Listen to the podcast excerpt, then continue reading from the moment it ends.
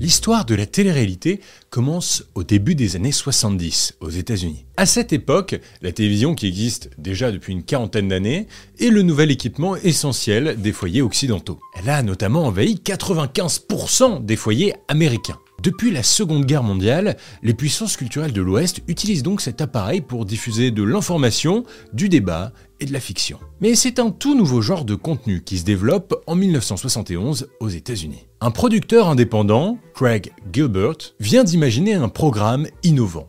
Il veut filmer 24 heures sur 24 pendant un an une famille américaine inconnue et créer des épisodes à partir de ça. Drôle d'idée en cette période en plus où la télévision diffuse principalement de l'info et pour le divertissement de la fiction cinématographique. Malgré ça, ses amis, Suzanne et Alan Raymond, qui sont réalisateurs et producteurs, acceptent de le suivre dans cette drôle d'aventure. Au cours de l'année 1971, la petite équipe suit alors le quotidien d'une famille choisie au hasard qui a accepté le défi.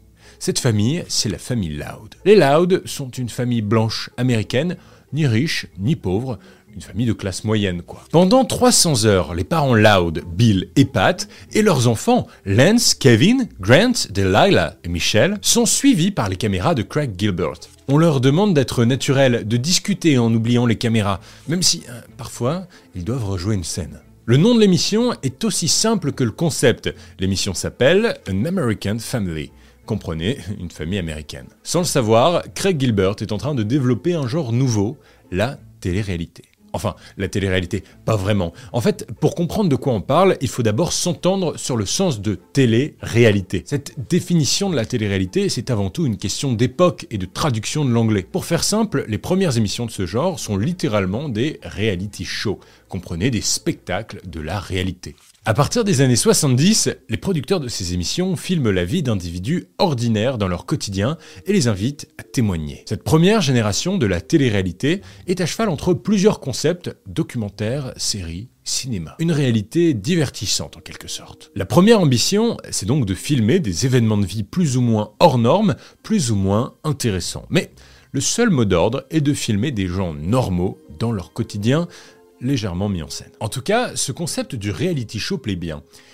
Deux ans plus tard, en 1973, le groupe américain PBS diffuse les 12 épisodes d'une heure chacun de la série produite par Craig Gilbert. An American Family devient alors un événement majeur aux États-Unis et rassemble 10 millions de téléspectateurs. Alors, assez naturellement, ce spectacle de la réalité traverse l'Atlantique. Il faut attendre seulement un an pour retrouver le concept en Europe. En effet, beaucoup d'observateurs saluent cette initiative américaine.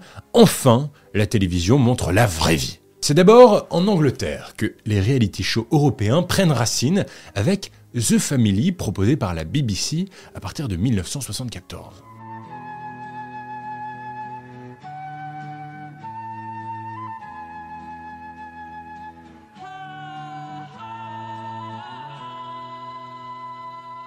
En vrai, c'est exactement le même concept que An American Family, mais au Royaume-Uni. Cette fois, les équipes suivent le quotidien de la famille Wilkins, une famille ouvrière du sud de l'Angleterre.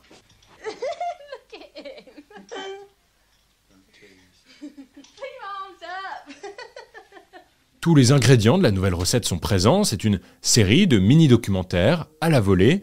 On filme des inconnus dans leur quotidien qui, par la suite, vont jusqu'à se faire reconnaître dans la rue. Le monde médiatique sent bien que hein, quelque chose se passe, que ce voyeurisme décomplexé passionne le public et que ces émissions, assez simples à produire et à réaliser, pourraient devenir la nouvelle poule aux œufs d'or de l'industrie audiovisuelle. En tout cas, dans le monde anglo-saxon, on en est convaincu. Nous sommes désormais dans les années 80 et le phénomène des reality shows commence à s'accélérer considérablement. À cette époque, aux US, les tarifs des scénaristes et des acteurs augmentent.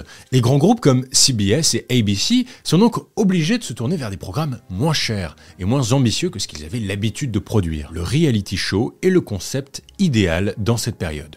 Pas cher, populaire et rentable. En France, c'est la même limonade. Le paysage télévisuel évolue et comme à l'étranger, les producteurs français se lancent dans l'aventure du reality show avec des programmes nouveaux. TF1, qui est devenu une chaîne privée en 87, lance par exemple Perdu de vue, qui permet à des participants de se retrouver après des années sans s'être vus, mais aussi Témoin numéro 1, dont le but cette fois est de permettre à des témoins d'affaires judiciaires de livrer en direct leur témoignage. Bonsoir à tous, merci de votre fidélité. Comme chaque mois, nous nous retrouvons en direct sur l'antenne de TF1 dans l'espoir de recueillir de nouveaux témoignages qui pourraient relancer des enquêtes actuellement dans l'impasse. À chaque fois, des anonymes sont mis en avant, soit pour montrer leur quotidien, soit pour revenir sur des événements importants de leur vie. Même le service public s'y met en lançant l'émission La Nuit des Héros, diffusée sur Antenne 2, qui deviendra France 2 par la suite. Ça y est, nous sommes au début des années 90 et les téléspectateurs du monde entier sont séduits par ces reality shows. Ils ont envie d'y participer, s'identifient aux personnages. Après tout, leur quotidien à eux aussi pourrait être passionnant. En 1992, la chaîne américaine MTV annonce la naissance d'un nouveau programme, The Real World, qui va changer l'histoire de la télé-réalité. This is the true story. True story. Seven strangers picked to live in a loft. And have their lives taped. To find out what happens What? when people stop being polite. Could you get the phone? and start getting real. Le concept est assez singulier, on garde certains ingrédients en continuant à filmer quotidiennement des inconnus, mais cette fois, l'idée est de réunir des jeunes adultes qui ne se connaissent pas, de les faire vivre ensemble dans une résidence à Manhattan, et surtout de les filmer sans arrêt pendant trois mois. The Real World signe le début d'une nouvelle ère des programmes de télé, c'est le début de la télé-réalité d'enfermement. The Real World est le signe d'une nouvelle époque. À l'annonce de la première saison, 35 000 jeunes américains candidatent pour le rôle de, bah, de personnes normales, quoi. Cette émission inaugure donc la seconde génération de la télé-réalité. Cette fois, on ne va plus simplement montrer des gens normaux évoluer dans leur réalité, on va carrément inventer une réalité pour le divertissement, pour la télévision. Concrètement, on ne compte plus seulement filmer des anonymes et les faire jouer leur quotidien, mais on va plutôt mettre en scène les candidats pour observer leur comportement comme un petit élevage de fourmis. The Real World pose donc de nouveaux codes, notamment en instaurant un mécanisme jusqu'alors jamais vu, celui du confessionnal. Ce lieu dans lequel les candidats répondent aux questions de la production face caméra et partagent leurs ressentis sur leur expérience dans la résidence. Cette fois encore, le succès retentissant de l'émission ne met pas longtemps à traverser l'Atlantique. Direction les Pays-Bas, où va se constituer la plus grande aventure de la télé-réalité européenne. Nous sommes en 1994. Deux hommes néerlandais, Joop van den Ende, ancien patron d'une entreprise multimédia, et John de Mol, producteur d'émissions de télé, s'associent pour produire des contenus de télé-réalité inspirés de The Real World, mais en Europe. Leur société de production, c'est la contraction de leurs deux noms, ce qui donne Endemol. Les deux fondateurs comptent révolutionner les programmes de télé-réalité en Europe. Alors, ils imaginent un système d'émission qui serait une synthèse de l'évolution des programmes précédents. Pour eux, le nouveau visage de la télé-réalité doit reposer sur des principes simples. Un décor imposé aux participants, un système d'élimination des candidats au fur et à mesure des émissions, des tâches à réaliser données par la production et bien évidemment un confessionnal. Dans le building d'Endemol, ça tourne à plein régime pour fabriquer l'émission parfaite dont le concept est le suivant. Réunir des inconnus dans un appartement, les filmer H24 et diffuser le tout en direct dans une quotidienne. John DeMol est sûr de lui, le public va accrocher par identification et les candidats seront nombreux par recherche d'argent et de célébrité. Il ne reste plus qu'à trouver un nom pour cette nouvelle émission. C'est décidé, elle s'appellera Big Brother. Flippant hein, quand on connaît la référence. En fait, le nom du show renvoie directement à 1984, le roman de George Orwell, dans lequel le régime totalitaire d'un certain Big Brother voit tout, entend tout et sait tout sur la population. On peut dire donc que le nom de l'émission est explicite.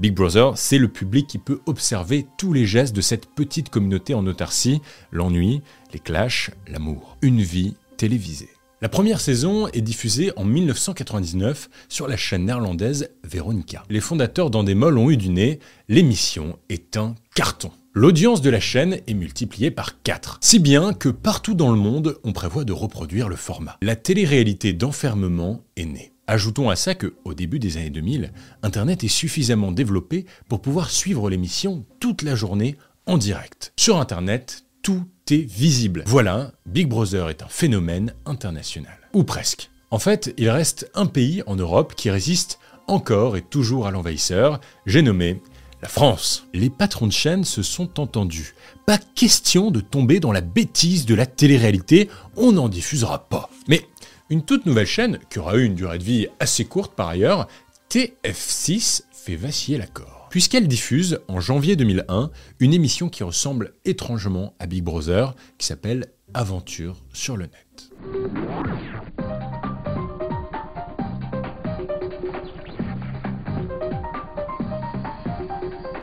L'idée Trois équipes sont enfermées dans trois appartements vides avec seulement un ordinateur connecté à Internet. À noter que leur connexion est plus ou moins bonne en fonction de leur classement aux différentes épreuves. Concept étrange, mais l'émission a son petit succès et le public français est sensible au spectacle de cette vie en communauté. Quoi qu'il en soit, la brèche est ouverte et Endemol s'y jette. Nous sommes au début du mois d'avril 2001 et une image est sur tous les écrans de télé, un œil bleu électrique sur un fond jaune or. Quelque chose va se passer. Et le 26 avril 2001, la bombe explose. 11 célibataires coupés du monde, dans un loft de 225 mètres carrés. Filmé 24 heures sur 24 par 26 caméras et 50 micros. Au bout de 70 jours, il n'en restera plus que deux. Qui sera le couple idéal? C'est vous qui décidez les téléspectateurs français découvrent Loft Story, le remake à la française de Big Brother. L'œil annonce la couleur, rien ne sera caché aux téléspectateurs qui pourront L'émission est produite par la société ASP Productions, dirigée par Stéphane Courby, un jeune producteur prometteur, et par l'animateur Arthur, qui sent bien les programmes qui plaisent aux jeunes. Alors, quelle chaîne a été assez folle pour rompre le pacte? Qui ose diffuser une telle émission, et ce malgré les avertissements? M6 et son slogan La petite chaîne qui monte. M6, la petite chaîne qui monte, qui monte.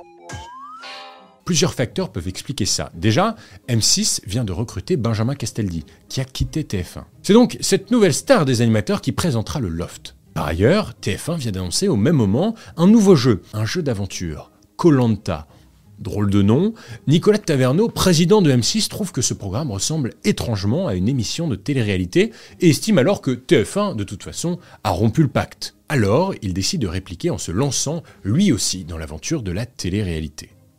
C'est la naissance du Loft. Patrick Lelay, président du groupe TF1, est loin d'être ravi et donne son avis dans le monde en évoquant Loft Story et ses produits pornographiques. Et pour cause, Loft Story, c'est l'arrivée de la nouvelle télé-réalité en France. Dès le premier épisode, on découvre la maison, le jardin, la piscine et les candidats. Six filles, cinq garçons qui vont vivre coupés du monde pendant 70 jours, filmés en permanence par 26 caméras cachées derrière des vitres sans teint. Une fois par semaine, le jeudi, M6 diffuse un Prime qui est un show spectaculaire de deux heures et le reste de la semaine, un montage des meilleurs moments, des meilleures séquences de la journée est présenté par Benjamin Castaldi. Qu'il soit possible de suivre en direct sur différents canaux payants du bouquet satellite TPS le quotidien des lofters. Enfin, avec 2 minutes 45 de décalage.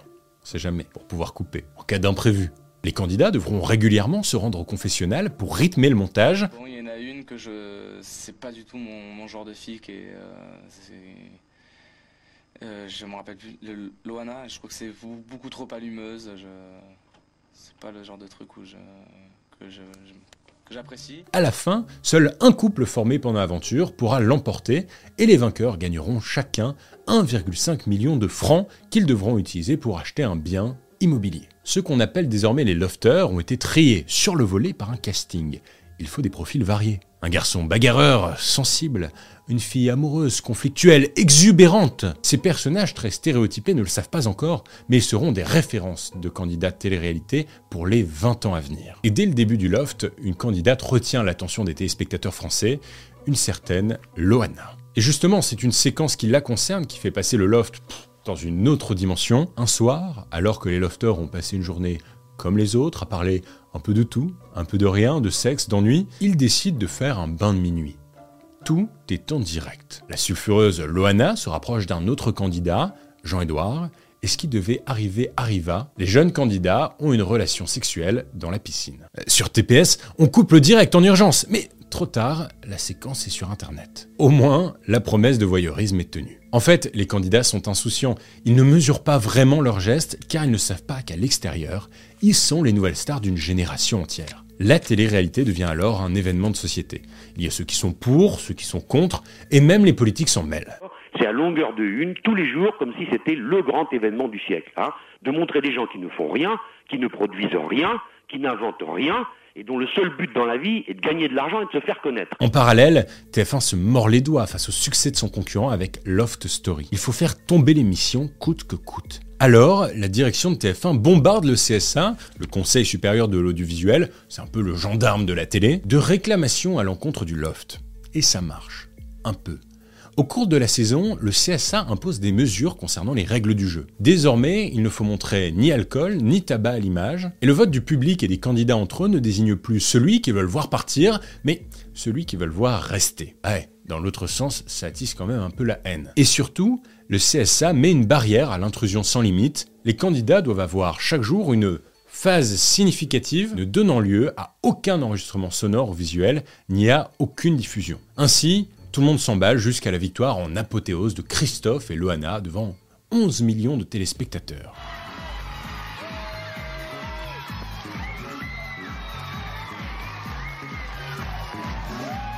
La gagnante adresse à ses fans, dont elle découvre les visages pour la première fois, un message touchant et révélateur. Je, je voudrais juste dire quelque chose. Merci de vous être intéressé à moi. Voilà, le loft impose la télé-réalité d'un nouveau genre en France, la télé-réalité d'enfermement. Maintenant, on peut décliner le programme et produire des émissions spécialisées, la porte est grande ouverte. Entre 2001 et 2010, les formats d'émissions inspirés du loft sortent en série. La Star Academy, encore produite par Endemol, commence à la fin de l'année 2001, présentée cette fois-ci par Nico Saliegas sur TF1. Le concept est simple, des jeunes chanteurs se réunissent dans un château pour vivre en communauté et chaque semaine en direct, ils réalisent une performance pour convaincre les téléspectateurs de voter pour eux. Encore une fois, des éliminations, un confessionnal, une vie en communauté et 12 millions de téléspectateurs devant la première finale. Vous commencez une carrière ce soir. Vous allez enregistrer un album. Vous avez gagné un million d'euros. La recette en démol marche merveille. Entre 2002 et 2007, la Star Academy est adaptée dans le monde entier. D'autres émissions d'enfermement sont développées comme Nice People en 2003 qui réunit des jeunes originaires de pays différents. On crée aussi des émissions de rencontres amoureuses comme Bachelor, le gentleman célibataire sur M6 ou encore L'île de la tentation qui, dès 2002, met les couples à l'épreuve en les isolant sur une île avec des tentateurs. La recherche de l'amour devient alors un marché très puissant pour les producteurs. En 2007, c'est une autre émission qui fait éruption en France. Il s'agit de la petite sœur du loft, Secret Story. Tout est repris, mot pour mot, jusqu'au logo de l'émission. L'œil bleu, vous vous souvenez? Toujours produit par Endemol, mais cette fois, c'est sur TF1. Et devinez qui présente l'émission? Benjamin Castaldi. Bonsoir à tous Bienvenue sur TF1 Ça y est, ça y est, c'est ce soir, c'est maintenant le lancement de l'événement de TF1 Secret Story mais cette fois-ci, en plus d'être enfermés, les candidats doivent protéger un secret personnel, sans se faire démasquer par les autres. En vrai, c'est la seule différence. Vous l'aurez compris, les années 2000 permettent à la télé d'enfermement de se développer. On ne suit plus des anonymes dans un format inspiré du documentaire, mais on réunit des jeunes dans un univers fermé avec des défis, des objectifs, des récompenses, des clashs, des amours. Et le public, présent dans cette intimité, a désormais son mot à dire puisque à chaque émission, il vote pour les candidats qu'il veut voir rester. Mais voilà, progressivement, nous arrivons dans les années 2010 et une nouvelle phase de la télé-réalité commence à émerger. On s'éloigne du direct et on crée de vrais acteurs. En 2009, en France, la Cour de cassation rend une décision qui a pour conséquence de changer les comportements des producteurs et des diffuseurs de télé-réalité. En fait, jusqu'à maintenant, les candidats de télé-réalité avaient signé avec les producteurs des contrats de participation. Ils étaient payés par émission, puis on pouvait les rappeler pour participer à un nouveau programme. Mais des candidats de l'île de la Tentation sont allés devant le tribunal en estimant qu'ils étaient salariés et qu'on devait de facto reconnaître qu'ils avaient un contrat de travail avec la société de production. Et la Cour de cassation leur donne raison. Soudain, dans les coulisses, tout change. Si les candidats sont des salariés de la production, ils ont donc un CDI. Il faut les faire travailler tout le temps. Les conséquences sont directes sur les programmes. On va créer des candidats récurrents, des acteurs en quelque sorte. Avec ces nouvelles règles, candidat télé-réalité devient donc un vrai métier et les perspectives de carrière évoluent. Maintenant, les candidats ne font plus qu'une seule émission en direct pour devenir célèbres, ils font plusieurs saisons et passent d'une émission une autre. On les réunit, on crée des visages connus. Ils sont compatibles avec tous les concepts. La logique change. On ne fait plus les candidats pour les formats, mais les formats pour les candidats. En 2011, la première émission du genre est inaugurée. Les Ch'tis à Ibiza. L'émission diffusée sur W9 est produite par celle qui jouait la directrice du château de la Starac, Alexia Laroche-Joubert, en collaboration avec le groupe Banijé, appartenant à Stéphane Courby, le producteur du Loft. Les candidats sont sélectionnés sur casting, ils viennent tous du Nord-Pas-de-Calais, et une fois encore, il y a un confessionnal, ils doivent réaliser des missions et vivent dans une villa. Les caméras les observent. Même s'il y a de nouveaux candidats en fonction des saisons, on retrouve souvent les mêmes visages à Ibiza, au ski, à Mykonos, à Las Vegas, à Hollywood ou dans la jet set. En 2012, la production lance le même programme, mais pour le Sud. Et cette fois, c'est les Marseillais, sur W9 encore.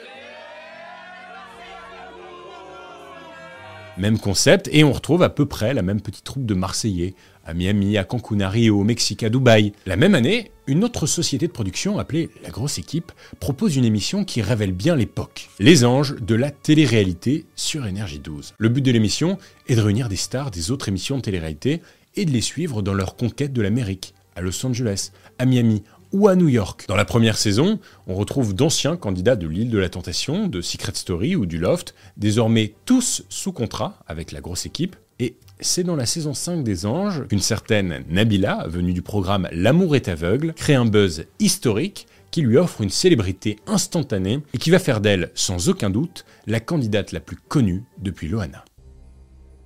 Allô Non mais allô quoi T'es une fille, t'as pas de shampoing. Allô? Allô? Je sais pas, vous me recevez? T'es une fille, t'as pas de shampoing. C'est comme si je te dis, ah, t'es une fille, t'as pas de cheveux. Quand on revoit la séquence aujourd'hui, on a quand même du mal à comprendre les raisons d'un tel buzz. En tout cas, une chose est sûre, c'est que ces programmes sont idéaux pour les producteurs. Ils recrutent des candidats connus, plus besoin de casting, ils peuvent décliner les concepts autant qu'ils le veulent, c'est pas cher et ça marche. On se retrouve ainsi avec des programmes comme les Ch'tis versus les Marseillais ou les Marseillais versus le reste du monde. Bref, vous comprenez ce nouveau système, on ne met plus en scène des anonymes, mais des anciens anonymes devenus des stars de télé-réalité à travers un réseau de programmes dans lequel les candidats naviguent d'émission en émission. Mais tout n'est pas rose dans l'univers de la télé-réalité. Depuis le milieu des années 2010, les audiences commencent à baisser. Certains estiment qu'on a trop vu les visages des stars de télé-réalité, d'autres trouvent que les émissions sont ringardes. Mais ce qui met le plus de bâtons dans les roues de ces émissions, c'est le développement des réseaux sociaux. Alors il faut s'adapter. La nouvelle promesse de carrière qu'il faut faire aux candidats, ce n'est plus de devenir une star de la télé, mais une star des réseaux sociaux. Le but, c'est de permettre aux téléspectateurs qui ont découvert les candidats sur le petit écran de continuer à suivre leur vie, même quand les caméras de la production sont coupées. Il faut créer une forme d'authenticité, de fait maison, de off pour raccrocher le public à nouveau à ces programmes. Et pour mener à bien cette promesse, la personne la plus qualifiée est sans doute l'agente Magali Berda et son agence Shona Evans, qui a accompagné beaucoup de candidats de télé-réalité dans leur reconversion en influenceurs. C'est le cas par exemple de Nabila ou de Julien Tanti. Pour beaucoup de candidats de télé-réalité ou d'anciens candidats, les réseaux sociaux deviennent un moyen de devenir plus indépendants des émissions, en réalisant des placements de produits ou en développant leur propre business par exemple. Je pense notamment à Caroline Receveur, ancienne star de Secret Story qui a créé sa propre marque de bien-être, ou à Nabila qui a lancé sa marque de cosmétiques, Nabila Beauty. En tout cas, avec cette méthode de fabrication de stars, les émissions de télé-réalité ont inversé la tendance. Le public ne veut plus simplement suivre le quotidien d'inconnus, mais plutôt celui de célébrités qu'il a appris à connaître derrière son écran.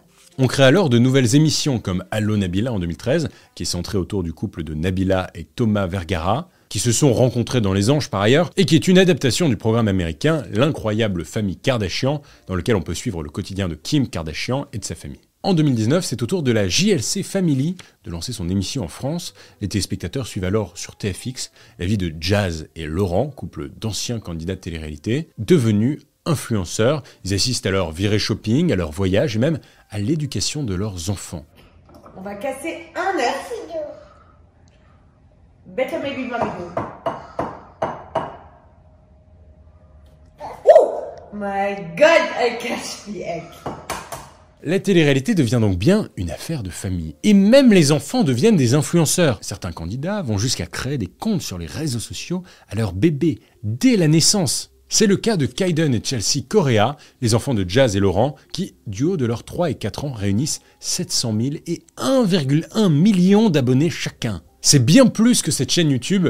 Abonne-toi d'ailleurs, c'est pas encore fait. On est là, on fait la promo comme on peut. On pense aussi évidemment au petit Thiago Tanti, fils du Marseillais Julien Tanti, 4 ans et déjà 1,4 million d'abonnés. Ces démarches sont pas mal critiquées et plusieurs observateurs estiment que dans la mesure où les enfants sont trop jeunes pour gérer leur propre compte, il ne s'agit que d'outils commerciaux des parents pour gonfler leur popularité sur Internet. D'ailleurs, il ne s'agit pas des seuls critiques hein, faites ces dernières années à l'encontre du business de la télé-réalité. Déjà, certains dénoncent les images et les représentations que peut créer la télé-réalité sur le jeune public, à travers notamment la fabrication de stéréotypes sexistes qui cultivent la dégradation de l'image de la femme et le culte de la virilité chez les hommes. Par ailleurs, quelques anciens candidats ont tenu à sonner l'alarme sur les limites et sur les conséquences de ces programmes. En effet, le destin des stars de télé-réalité peut basculer du jour au lendemain et certains candidats n'ont pas su maîtriser cette nouvelle vie. À commencer par l'icône du loft, Loana, aujourd'hui en grande détresse mentale et économique. D'autres ont dénoncé ce qui n'est pas toujours montré à l'image. Je pense ici à Morgan Anselm, ancienne candidate de Secret Story,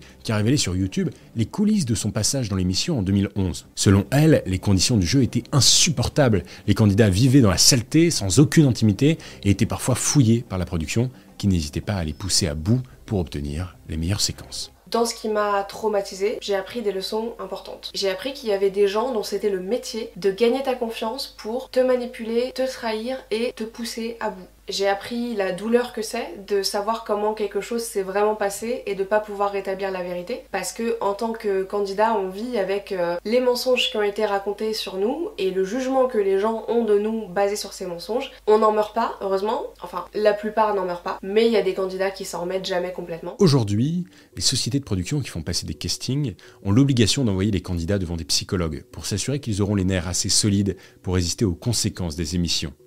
Célébrités, argent, critiques sur les réseaux, rumeurs, la télé-réalité, nouveau genre télévisuel né à cheval entre documentaire, fiction et reportage, est progressivement devenu un laboratoire d'observation des comportements humains et finalement une usine à stars. Les sociétés de production sont parvenues à développer des recettes secrètes pour embarquer le public dans une réalité artificielle, grande source de rêves et d'espoir. La télé-réalité c'est le symbole d'une époque de transition entre la fiction du cinéma et la réalité relative des réseaux sociaux. La télé-réalité, c'est le quotidien, l'habituel, le normal, pris dans le piège des paillettes et des tapis rouges. La télé-réalité, c'est le monde que l'on regarde comme dans un microscope. C'était l'histoire de la télé-réalité. C'est tout pour le moment. Merci beaucoup d'avoir écouté euh, cet épisode de l'Histoire 2 en podcast. Je vous rappelle simplement que les épisodes sont aussi disponibles sur YouTube avec des images. Il faut juste taper Gaspard G. Et d'ici là, je vous dis à la semaine prochaine. Abonnez-vous sur votre plateforme de podcast préférée. N'oubliez pas de laisser 5 étoiles, c'est important pour le référencement. Quant à moi, je vous dis à la semaine prochaine. Ciao